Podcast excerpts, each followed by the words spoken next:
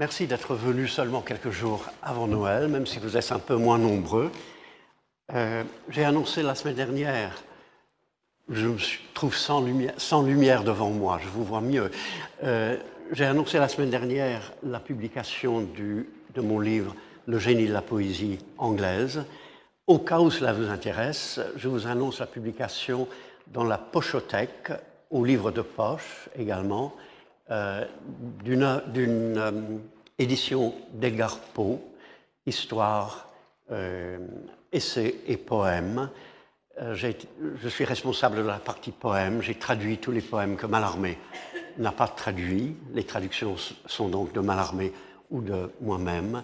Et j'ai écrit un long essai où j'essaie un peu de définir la poésie de Poe, de voir ce que c'est, et où je me suis demandé surtout pourquoi certains très grands poètes français comme Baudelaire, Mallarmé et Valéry se sont intéressés tellement à la poésie de Poe et aussi à sa poétique.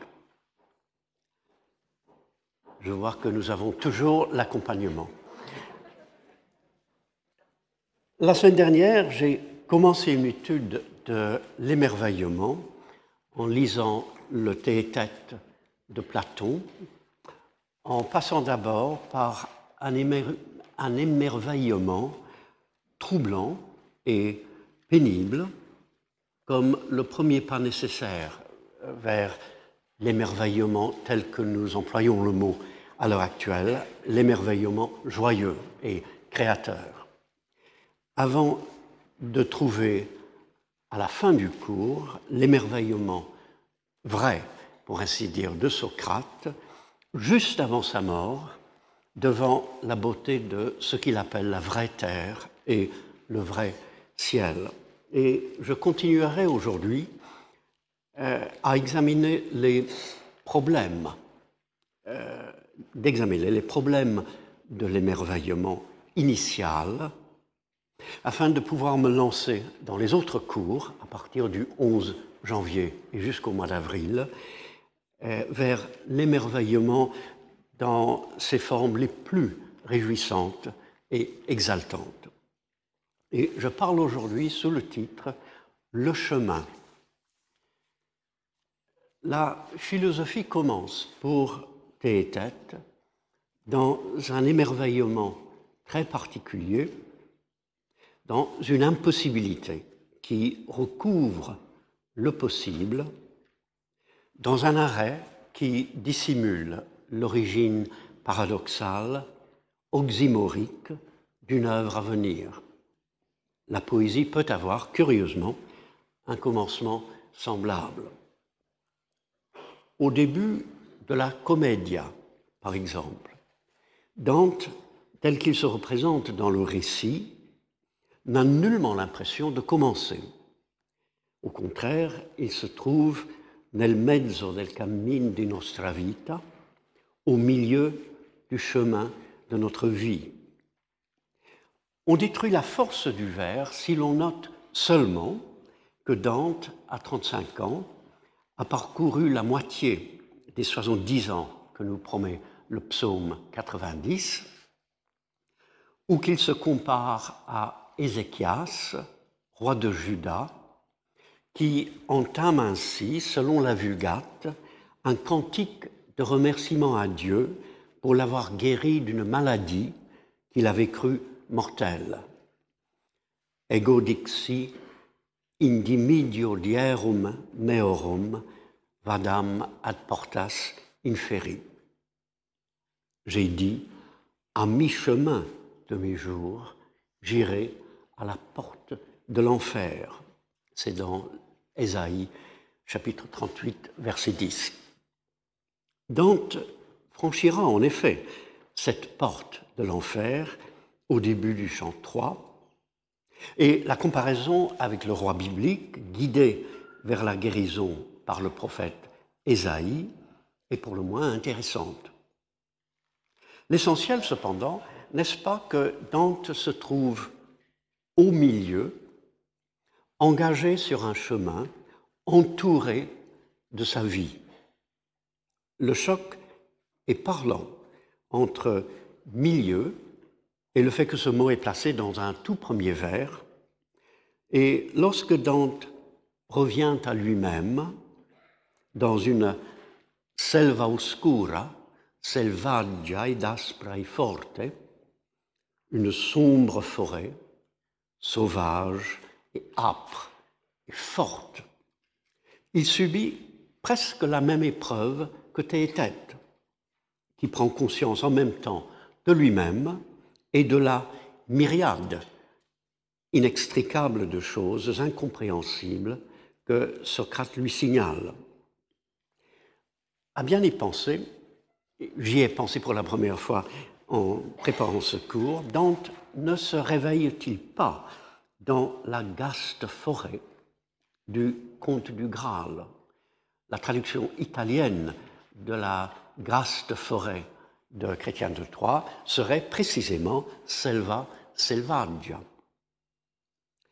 Si tête est pris de vertige, Dante ressent dès le vers 6 une peur qui vient l'habiter et qui ne cesse de se renouveler à la vue d'un lion, puis d'une louve, et même dans la mémoire de Dante au moment d'écrire comme si la peur devait œuvrer au commencement, non seulement de l'expérience qu'il décrit ou qu'il imagine, mais aussi de l'acte poétique. Pour Dante, comme pour Théétète, la diritta via era smarrita, la voie droite était perdue. Et même si cela signifie en premier lieu qu'il a quitté le chemin de la vie chrétienne, chemin qu'il appellera aussi la verace via, la vraie voie, tout commence dans le fait de se perdre et de ne pouvoir partir dans la direction voulue. Il veut gravir une colline, mais se voit repoussé par trois bêtes sauvages, dont un léopard, lequel, écrit-il, impediva tanto il mio cammino, entravait tant mon chemin, qu'il était obligé d'abandonner. Ce n'est qu'après avoir rencontré son propre guide, Virgile, qu'il pourra commencer, mais de manière tout à fait inattendue, en s'engageant, grâce à ce passage par la perte, la peur et l'empêchement, dans l'immense voyage à travers les mondes de l'esprit que sont l'enfer, le purgatoire et le paradis, et dans la lente élaboration du grand poème de l'être. Sans doute, le lecteur ne découvre-t-il qu'à la relecture de l'œuvre la force de ce que Dante écrit de la peur, créatrice d'un nouvel univers. Tanto amara che poco è più morte, ma per trattar del ben che vi trovai, elle est si amère que la mort ne l'est guère davantage. Mais pour traiter du bien que j'y trouvais, suit le poème du bien que je trouvais dans la peur. Dante ne parle pas d'émerveillement, mais de la peur qui s'empare de celui qui se sait perdu et crie au secours. Il s'émerveille bien, cependant, en voyant les, les épaules d'une colline habillée par les premiers rayons de l'aube, il pense à la bonté du ciel, pardon, du soleil, qui, je cite, mène les gens dans la bonne direction par tous les sentiers. En voyant que le soleil est dans la zone du bélier, et sachant que, selon la tradition, la création eut lieu en cette saison, mars-avril, il songe à l'amour divin et au premier mouvement qu'il donna, donna, oui, qu'il donna à ces belles choses que sont les étoiles. La rencontre avec Virgile, finalement, est l'occasion d'un émerveillement en bonne et due forme.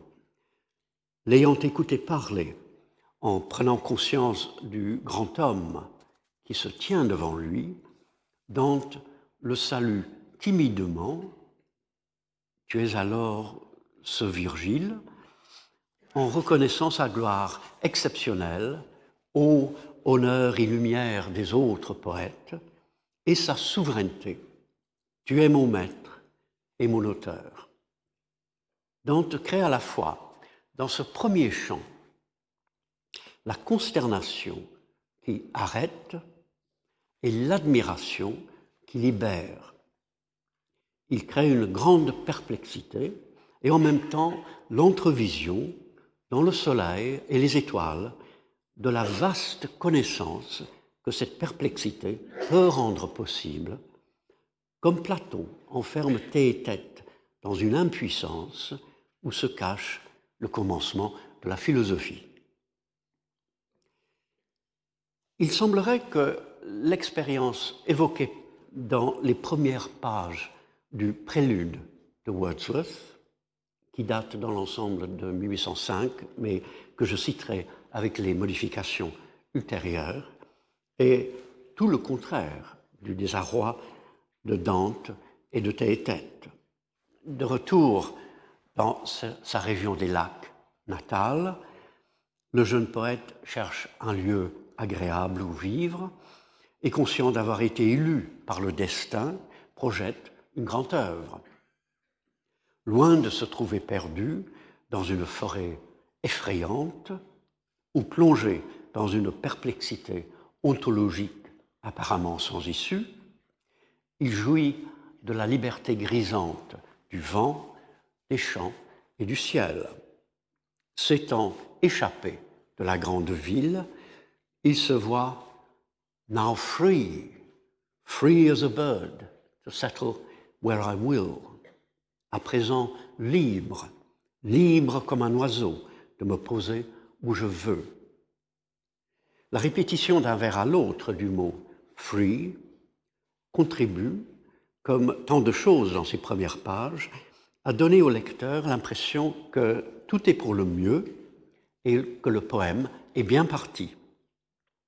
Évadé de la ville, Wordsworth est convaincu aussi de s'être débarrassé du fardeau d'un moi artificiel, qu'il appelle néanmoins my own unnatural self, mon propre moi non naturel, en supposant que les forces du monde ambiant encouragent en chacun l'être mauvais dont lui seul est capable, et en se promenant parmi les présences de la Terre dans un lieu aimé, la région des lacs au nord-ouest de l'Angleterre, en écoutant dans son esprit la perfection future des vers qu'il essaie, il acquiert, tout à fait à l'opposé de ce que nous avons observé jusqu'ici, a cheerful confidence in things to come, une joyeuse confiance en l'avenir. Il s'émerveille également, sans utiliser le mot, devant la largesse de la nature et la promesse de la poésie. Il trouve dans la douce brise, dès le premier vers, une bénédiction, en imaginant aussi que la brise est à moitié consciente de la joie qu'elle lui apporte. Un nuage vagabond pourrait lui servir de guide. Comme la nature semble l'accueillir, présence vivante, sensible à sa propre présence, la vie secrète de la nature l'affecte aussi lorsqu'il s'assied un moment sous une chaînée et entend de temps à autre un gland qui fait frissonner les feuilles sèches en se détachant ou qui le fait sursauter en tombant directement sur la terre nue. Et si Wordsworth se présente, lui aussi, nel mezzo del camino, au milieu du chemin, qui le conduit vers le Val de Grasmere, rien ne l'empêche de choisir la voie qui lui plaît, que ce soit une route, un sentier ou même un pré sans sentier, et qu'il monte ou qu'il descende les collines. Pris dans la même exaltation d'une liberté sans fin, le lecteur ne remarque pas l'ubris des quelques mots par lesquels Wordsworth exprime l'assurance à la fois de l'homme et du poète. I cannot miss my way. Je ne peux pas me tromper de chemin. Dès qu'il essaie d'écrire, pourtant, il se découvre incapable de commencer. Et qui plus est, l'effort et l'échec se répètent plusieurs fois. Il se découvre incapable et il cherche par tous les moyens à comprendre et à décrire son état singulier. Le souffle de l'inspiration, dit-il, est devenu une tempête, une énergie surabondante qui trouble sa propre création. Ou bien l'armée des sons harmonieux se disperse pour laisser la place au silence absolu, à une sorte d'aphasie poétique aussi déconcertante à sa manière que l'incapacité de tête et tête de fixer les choses par la pensée. La lumière paraît à l'est, mais disparaît aussitôt. Il rencontre impediments from day to day renewed, des obstacles renouvelés de jour en jour, un peu comme Dante trouvait que le léopard impediva tanto il mio cammino. Impediva chez Dante, impediments, curieusement, fortuitement chez Wordsworth. Il passe son temps, je cite, à se contredire, il sombre dans une vaine perplexité, il est envahi à chaque fois qu'il se reprend par ce qu'il appelle une pensée creuse. Wordsworth connaît, dans le domaine de l'écriture, de l'acte poétique, une expérience analogue à celle de tête dans celui de la pensée. Il ne cesse d'écrire. Pour dire que l'on n'arrive pas à écrire, il faut bien écrire. Mais avancé jusqu'au vers 266, il ne sait toujours pas commencer le poème très long et très élevé qu'il médite.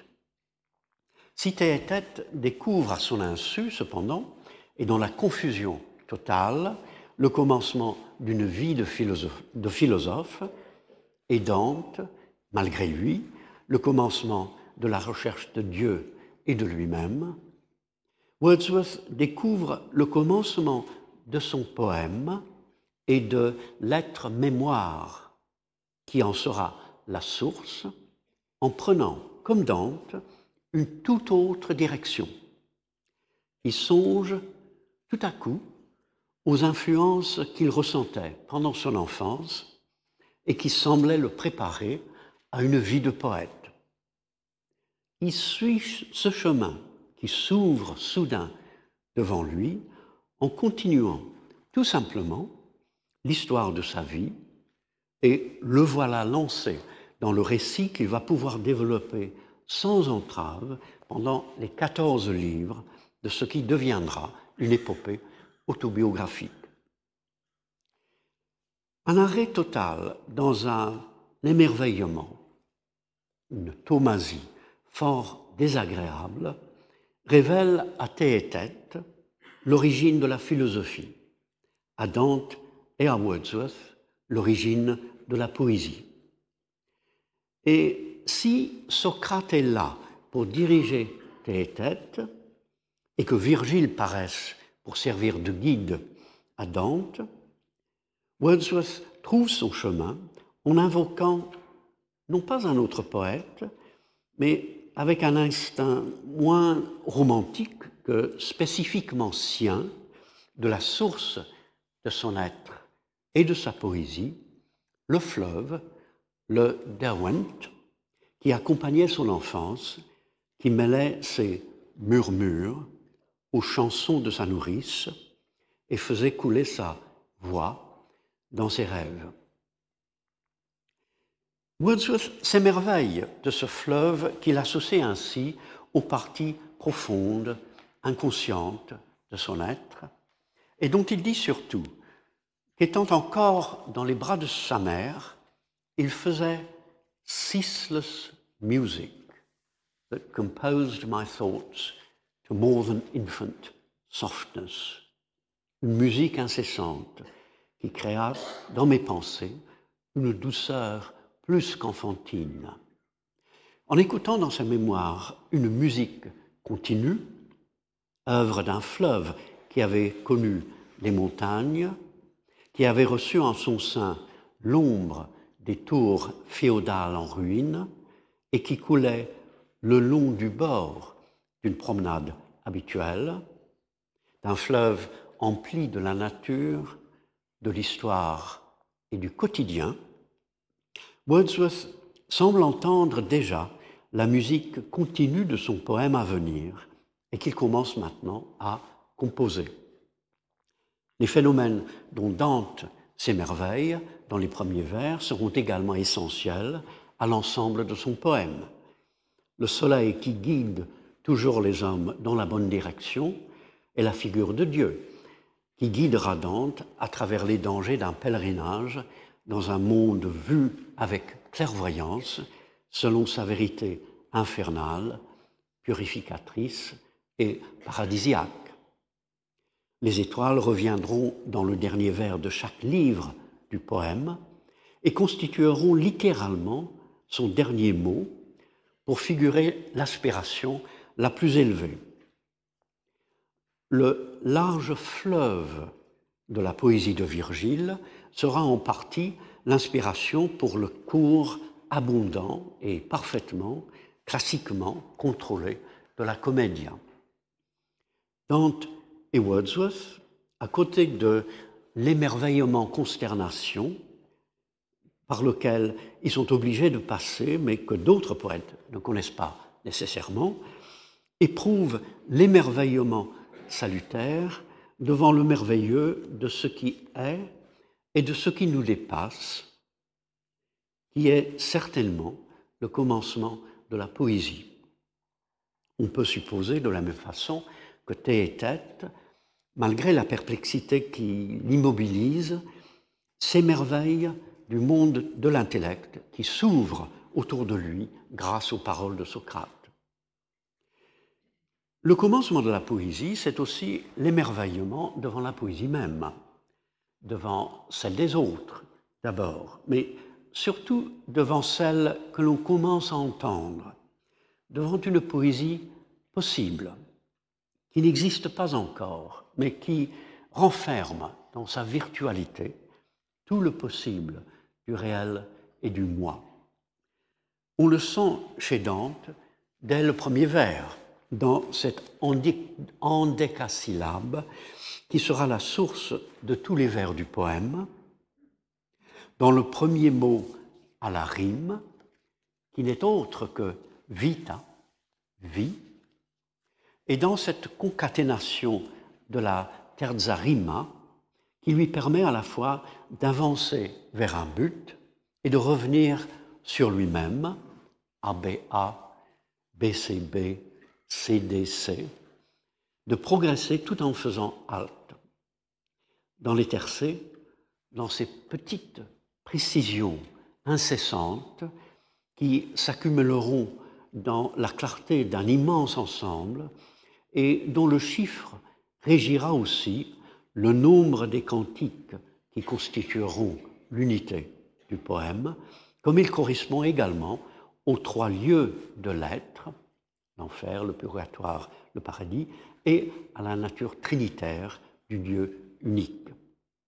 L'émerveillement est d'autant plus sensible que cette poésie sonore, structurée et réellement nombreuse parle de peur et d'une désorientation totale. Wordsworth s'émerveille du grand vers anglais, de ce pentamètre iambique que l'on ne peut manier sans entendre en particulier Chaucer, Shakespeare, Spencer, Milton, et que Wordsworth assouplit en variant constamment d'un vers à l'autre l'accent culminant et la pause, afin de mimer non pas le flux de la conscience, mais la façon flexible et rythmée dont nous aimerions entendre réfléchir notre voix intérieure. Il s'émerveille aussi des vers blancs, de la succession des vers sans rime, qui non seulement couleront comme la vie, mais qui répéteront aussi, dans le domaine du rythme, la continuité du moi, malgré le passage du temps et le heurt des événements, et la continuité du travail créateur et réparateur de la mémoire.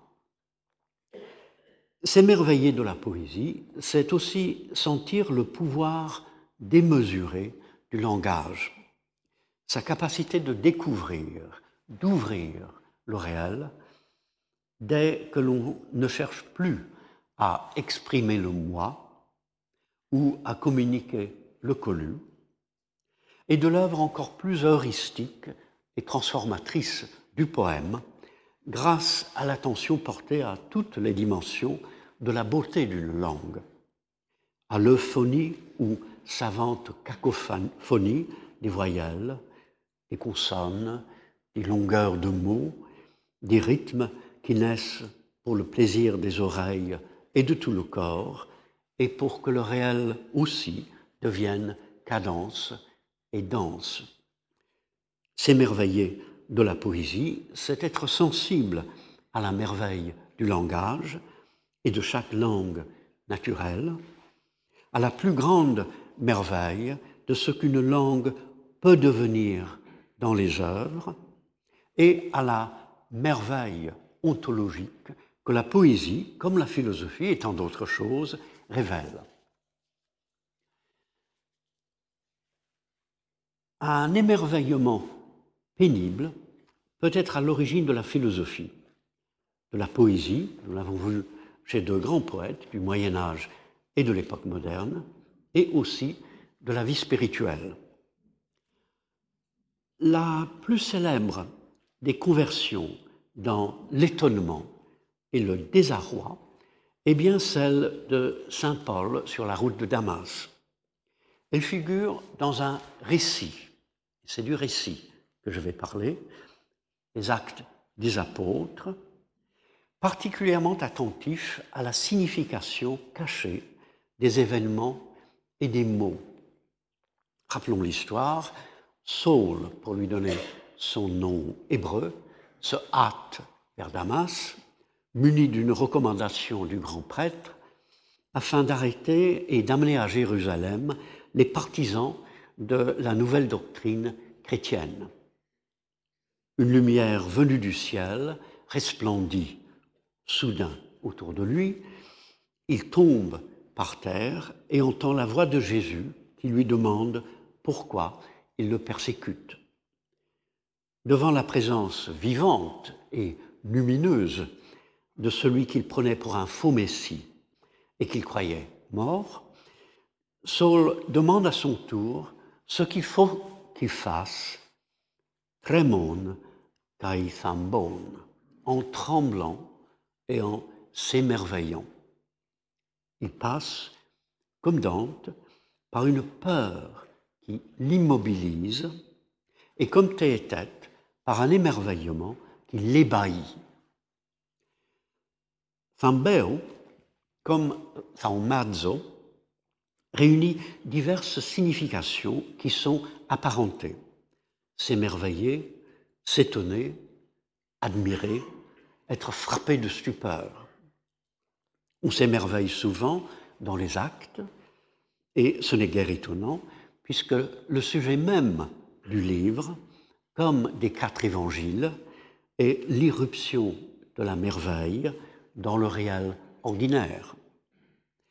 En un sens, l'émerveillement de Saul est simplement le dernier en date d'une série de réactions semblables.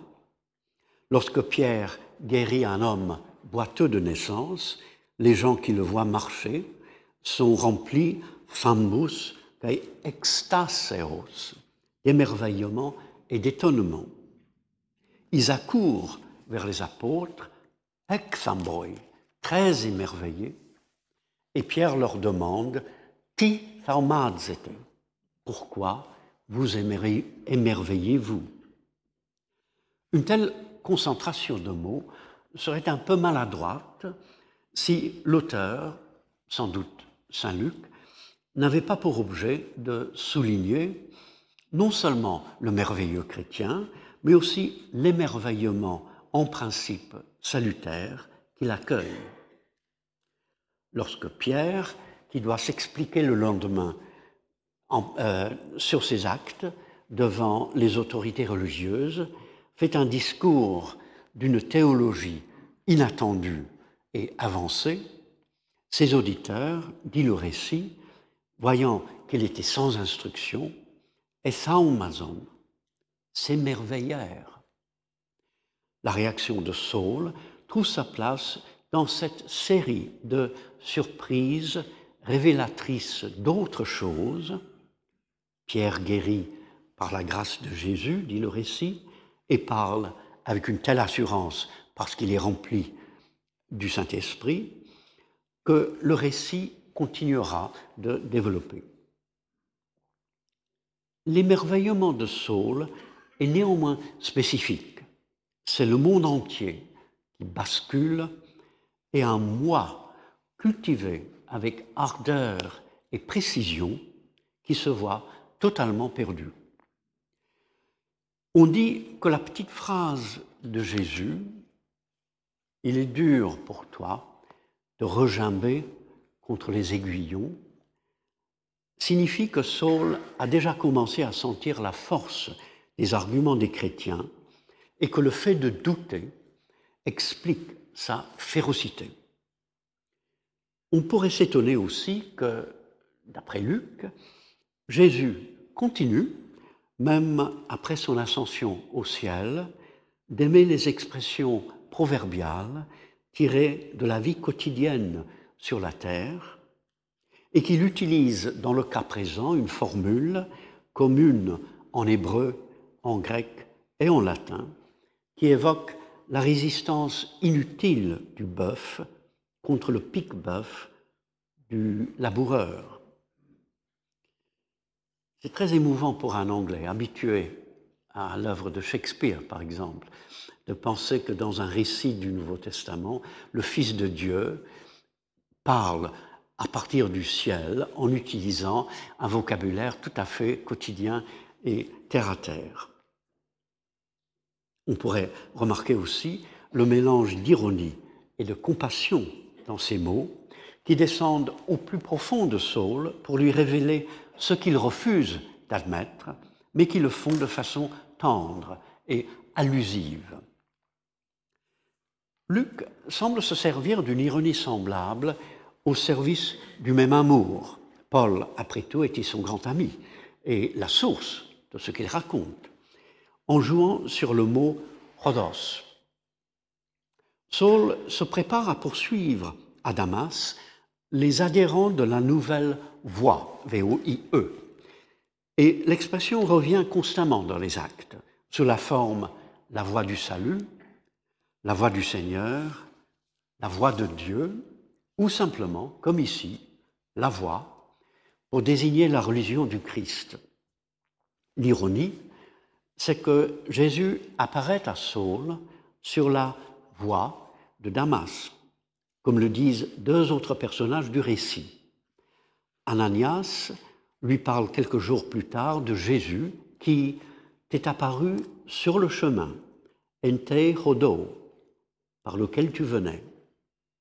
Barnabas raconte aux apôtres à Jérusalem comment Saul vit le Seigneur sur le chemin, ente hodo, même mot, sans même préciser le lieu. Par une sorte de jeu de mots parfaitement sérieux, mais qui ne manque pas de sel, c'est quand il est sur la voie que Saul, bien malgré lui, mais selon l'idée du récit, pour le bien du monde entier, trouve sa voie en trouvant la voie. Comme Dante, nel mezzo del cammin, Saul perd son chemin afin de le retrouver dans une expérience unique où la confusion absolue et la vision du Christ ressuscité n'appartiennent qu'à lui, comme au dernier des apôtres, désigné à une tâche singulière, mais dont la forme caractériser toute conversion spirituelle. Telle est du moins la suggestion tacite de Luc, qui fait précéder le récit de la conversion de Saul par celui de la conversion d'un ministre de la reine d'Éthiopie qui demeure anonyme. Ayant reçu le commandement d'aller sur le chemin qui descend de Jérusalem à Gaza, Philippe voit l'Éthiopien qui voyage dans son char et l'entend lire la prophétie d'Ésaïe. On lisait à haute voix. À la question Comprends-tu ce que tu lis? L'Éthiopien répond Comment le pourrais-je? À moins que quelqu'un ne me montre le chemin. Rodriguez. Puisque ce récit aussi est typique, le passage qui le rend perplexe est celui où Ésaïe parle d'un homme de douleur, mort pour le péché du peuple, que Philippe explique comme faisant allusion à Jésus.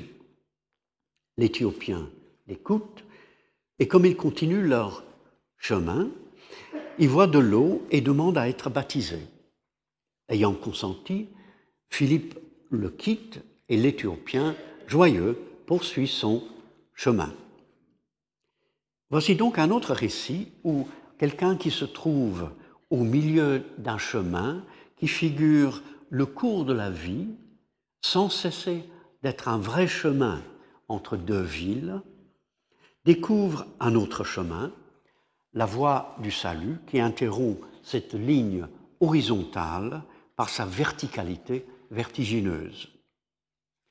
Si la terreur et l'émerveillement annihilant de Saul représentent le point extrême d'une conversion, d'un commencement soudain et imprévu sur une nouvelle voie, la perplexité de l'Éthiopien devant un texte poétique, le livre d'Ésaïe, d'une rare difficulté, perplexité qui n'est pas sans rappeler celle de Théétète devant les problèmes logiques et ontologiques, et l'irruption soudaine de la clarté dès que Philippe lui annonce la bonne nouvelle, semble représenter pour Luc le modèle, pour ainsi dire, ordinaire d'un commencement nouveau.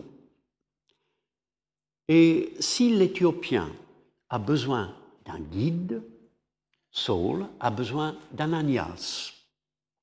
La lumière qui tombe du ciel l'aveugle, les gens qui l'accompagnent le prennent par la main, ils le conduisent à Damas, ou dans une impuissance et une privation volontaire bien plus grande que ce que nous avons vu jusqu'ici, il reste trois jours sans voir, sans boire ni manger, comme le signe, semble-t-il, d'une sorte de mort spirituelle et même d'un passage par l'enfer. Jésus dit à Ananias, dans une vision, d'aller vers Saul et de lui rendre la vue, en mentionnant le nom de la rue où Saul se trouve. Il faut bien qu'Ananias sache où le chercher, mais il est difficile de ne pas voir, lorsqu'un être divin parle d'une rue de Damas, le goût des écrits bibliques pour le passage entre le sublime et le quotidien, qui semble aller de soi dans une vision du monde où Dieu prend connaissance des choses les plus triviales où tout a sa propre valeur et où rien n'est négligeable. Il s'agit de la rue droite, Eusaian, où l'on peut supposer l'association comparable du figuré et du littéral. La rue était sans doute droite, en effet, tout son nom, et elle était bien nommée pour recevoir quelqu'un qui devait défendre au moment même où Luc l'appelle pour la première fois Paul, les voies droites, Euseias, même mot, du Seigneur. Le récit de la conversion de Paul résonne du reste dans l'ensemble des actes. Il raconte lui-même sa conversion pendant sa défense devant la foule depuis les degrés de la forteresse romaine de Jérusalem, en ajoutant comme un détail poétique et symbolique qu'il ne pouvait pas voir à cause de la gloire de la lumière qui l'environnait. Il y revient en se défendant de nouveau devant le roi Agrippa à Césarée pour ajouter qu'il vit au milieu de la journée sur le chemin une lumière plus éclatante que le soleil et surtout que Jésus lui ordonna d'ouvrir les yeux des gentils afin qu'ils passassent des ténèbres à la lumière. Il comprend évidemment sa cécité et cette lumière éblouissante et divine comme ayant, au-delà de leur réalité propre, un sens figuré. Pendant sa conversion, il, avait même vécu la figure fondamentale du rapport entre Dieu et le monde tel que la Bible la présente. La création commence par la diffusion de la lumière dans les ténèbres. La nouvelle création commence lorsqu'une lumière spirituelle envahit les ténèbres également spirituelles apportées par la chute des anges et des hommes.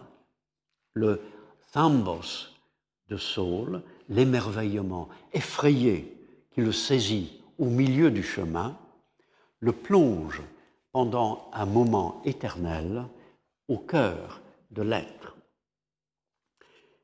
Il me semble aussi, mais j'espère que la suggestion n'est pas trop ingénieuse, produit hasardeux de la longue habitude d'une lecture détaillée des écrits littéraires, qu'en décrivant cette expérience exceptionnelle, l'auteur l'a fait résonner de deux autres événements également singuliers, déjà racontés ou rappelés.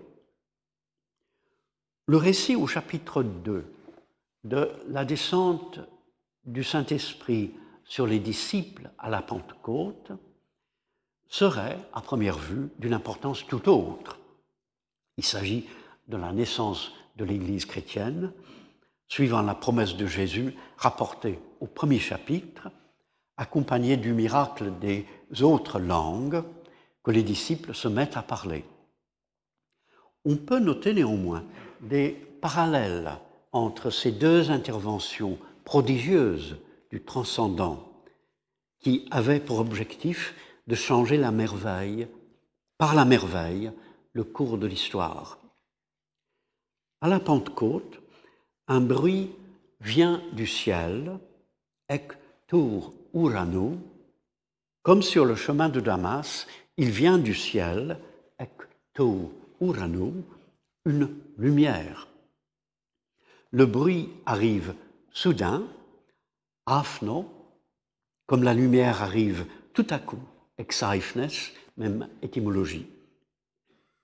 Les gens qui écoutaient les disciples et qui les entendait chacun dans sa propre langue, s'émerveillait, et Amazon, comme Saul écoutait Jésus en s'émerveillant, Ce sont de petites touches par lesquelles Luc semble bien rapprocher les deux événements, et il est difficile de ne pas voir un autre exemple de son ironie parfaitement sérieuse et finalement bienveillante dans la façon dont il commence à narrer la conversion de Saul. Le premier signe de l'arrivée du Saint-Esprit à la Pentecôte est un bruit comme celui d'un vent, pnoès, impétueux ou violent. Saul part pour Damas, respirant, un pnéon, même étymologie, la menace et le meurtre. La différence entre le souffle de l'esprit et le souffle destructeur de Saul met celui-ci clairement pour le moment du côté des ennemis du bien, tout en rendant le tumulte de son esprit vain et légèrement comique. Le but principal du rapprochement serait de souligner, après un émerveillement collectif, l'importance de l'émerveillement d'un individu. Il est curieux également de lire le récit de cette conversion après le récit de l'apologie d'Étienne au chapitre 7.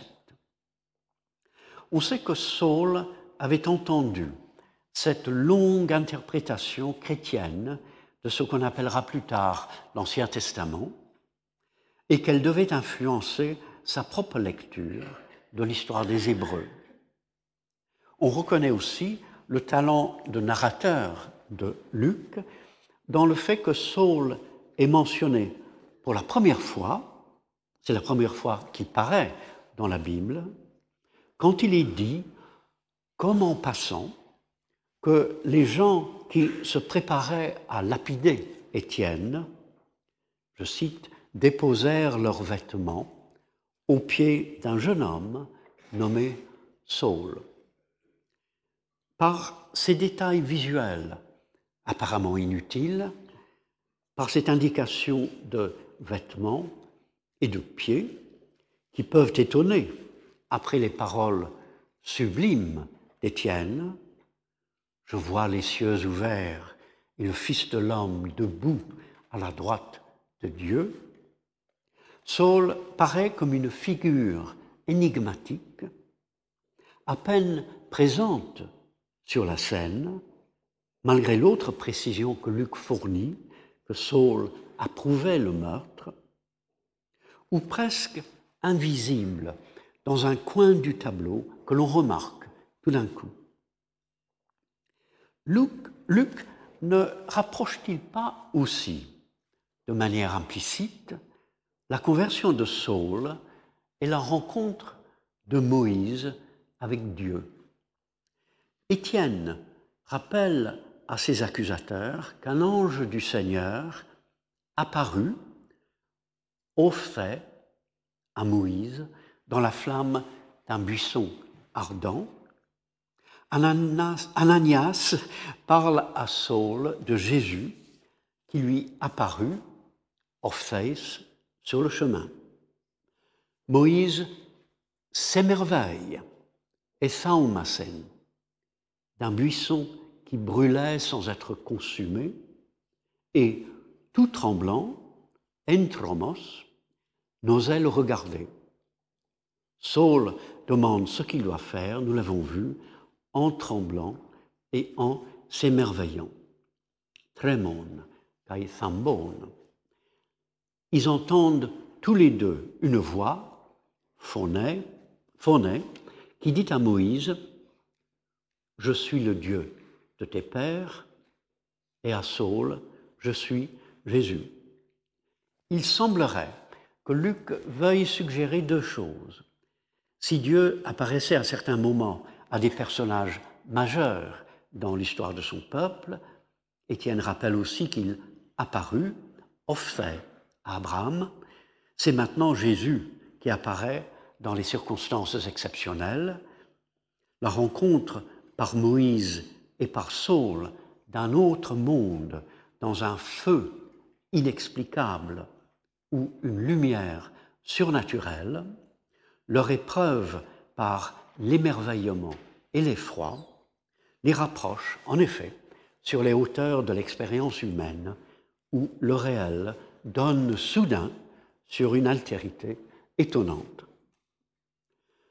Luc enrichit continuellement du reste un récit qu'il croit essentiel, puisqu'il raconte, avec l'évangile auquel il fait suite, ce qui constituait pour l'auteur l'événement suprême de l'histoire, accompagné de ses prolongements merveilleux.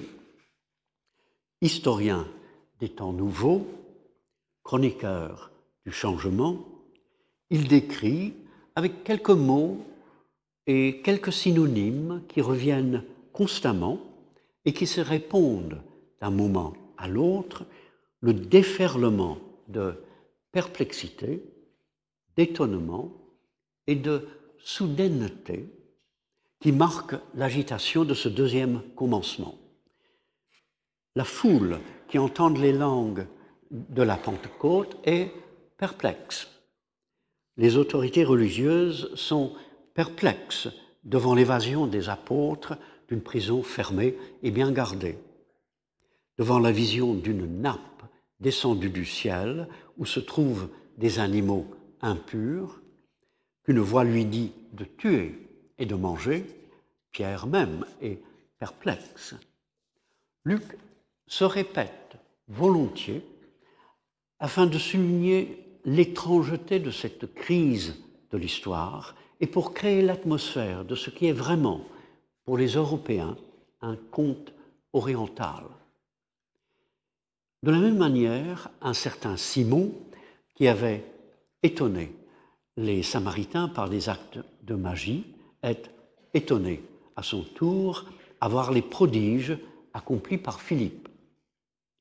Les auditeurs des premiers sermons chrétiens de Saul, nouvellement convertis, s'étonnent. Les juifs chrétiens s'étonnent que le don du Saint-Esprit soit répandu sur des gentils. Les disciples s'étonnent que Pierre soit sorti de prison une autre fois, de façon miraculeuse. Le gouverneur de Chypre s'étonne lorsqu'un autre magicien devient aveugle au moment même où Paul lui annonce qu'il va perdre momentanément la vue. Paul avertit les Juifs d'Antioche de ne pas subir le sort proclamé par les prophètes. Émerveillez-vous et disparaissez. Encore une fois, Luc revient souvent au même mot, existemi, ekpleso, faumazzo, en décrivant une sorte de grand et nouvel étonnement qui se répand progressivement de pays en pays. Et tout ce qui arrive arrive brusquement. Quand Ananias annonce à Saul qu'il sera guéri, des écailles tombent aussitôt de ses yeux et il recouvre la vue à l'instant même. Il prêche aussitôt, de versets plus tard, dans les synagogues. Un paralytique guéri par Pierre se lève aussitôt. Hérode, qui se laisse acclamer comme un dieu, est frappé par un ange à l'instant même. Le magicien Élimas perd la vue à l'instant même Paul l'en avertit. Un tremblement de terre a lieu soudain, qui en ouvrant à l'instant même les portes d'une autre prison où sont incarcérés Paul et Silas, semble engager même les forces telluriques dans cette figure que Luc prend soin de créer progressivement par réitération de l'emprisonnement et de la libération spirituelle. Lorsque Paul, sur le point d'être flagellé, annonce qu'il est citoyen romain, tout le monde se retire aussitôt. Lorsqu'il est mordu par une vipère à Malte, les insulaires s'attendent à ce qu'il tombe mort soudain. Comme le montrent ces deux derniers exemples, qui n'ont rien de surnaturel, Luc cherche à composer un certain climat qui serve son dessin principal, suggérer que tout arrive dans ce moment décisif avec la soudaineté d'un monde infiniment plus vivant entrant en contact avec le nôtre. Paul ressent en un instant, puis dans les jours qui suivent, et de manière particulièrement intense, les émotions fortes et subites qui naissent de ce bouleversement. Sa conversion dans l'émerveillement et la peur est aussi extrême pour le commencement d'un engagement religieux que l'émerveillement vertigineux de tête pour le commencement d'une vie de philosophe. L'angoisse démesurée par laquelle il doit passer correspond sans doute à la violence de son opposition. Il parle dans sa lettre aux Galates d'avoir persécuté et dévasté l'Église outre mesure. Comme Théétète dans la semi-fiction de Platon, il est un exemple à méditer, puisque son émerveillement, loin de lui donner aussitôt une vision émerveillée des choses, un aperçu de la merveille de l'être, lui révèle d'abord le contraire, un monde perdu dans l'erreur et l'échec et exilé de la merveille.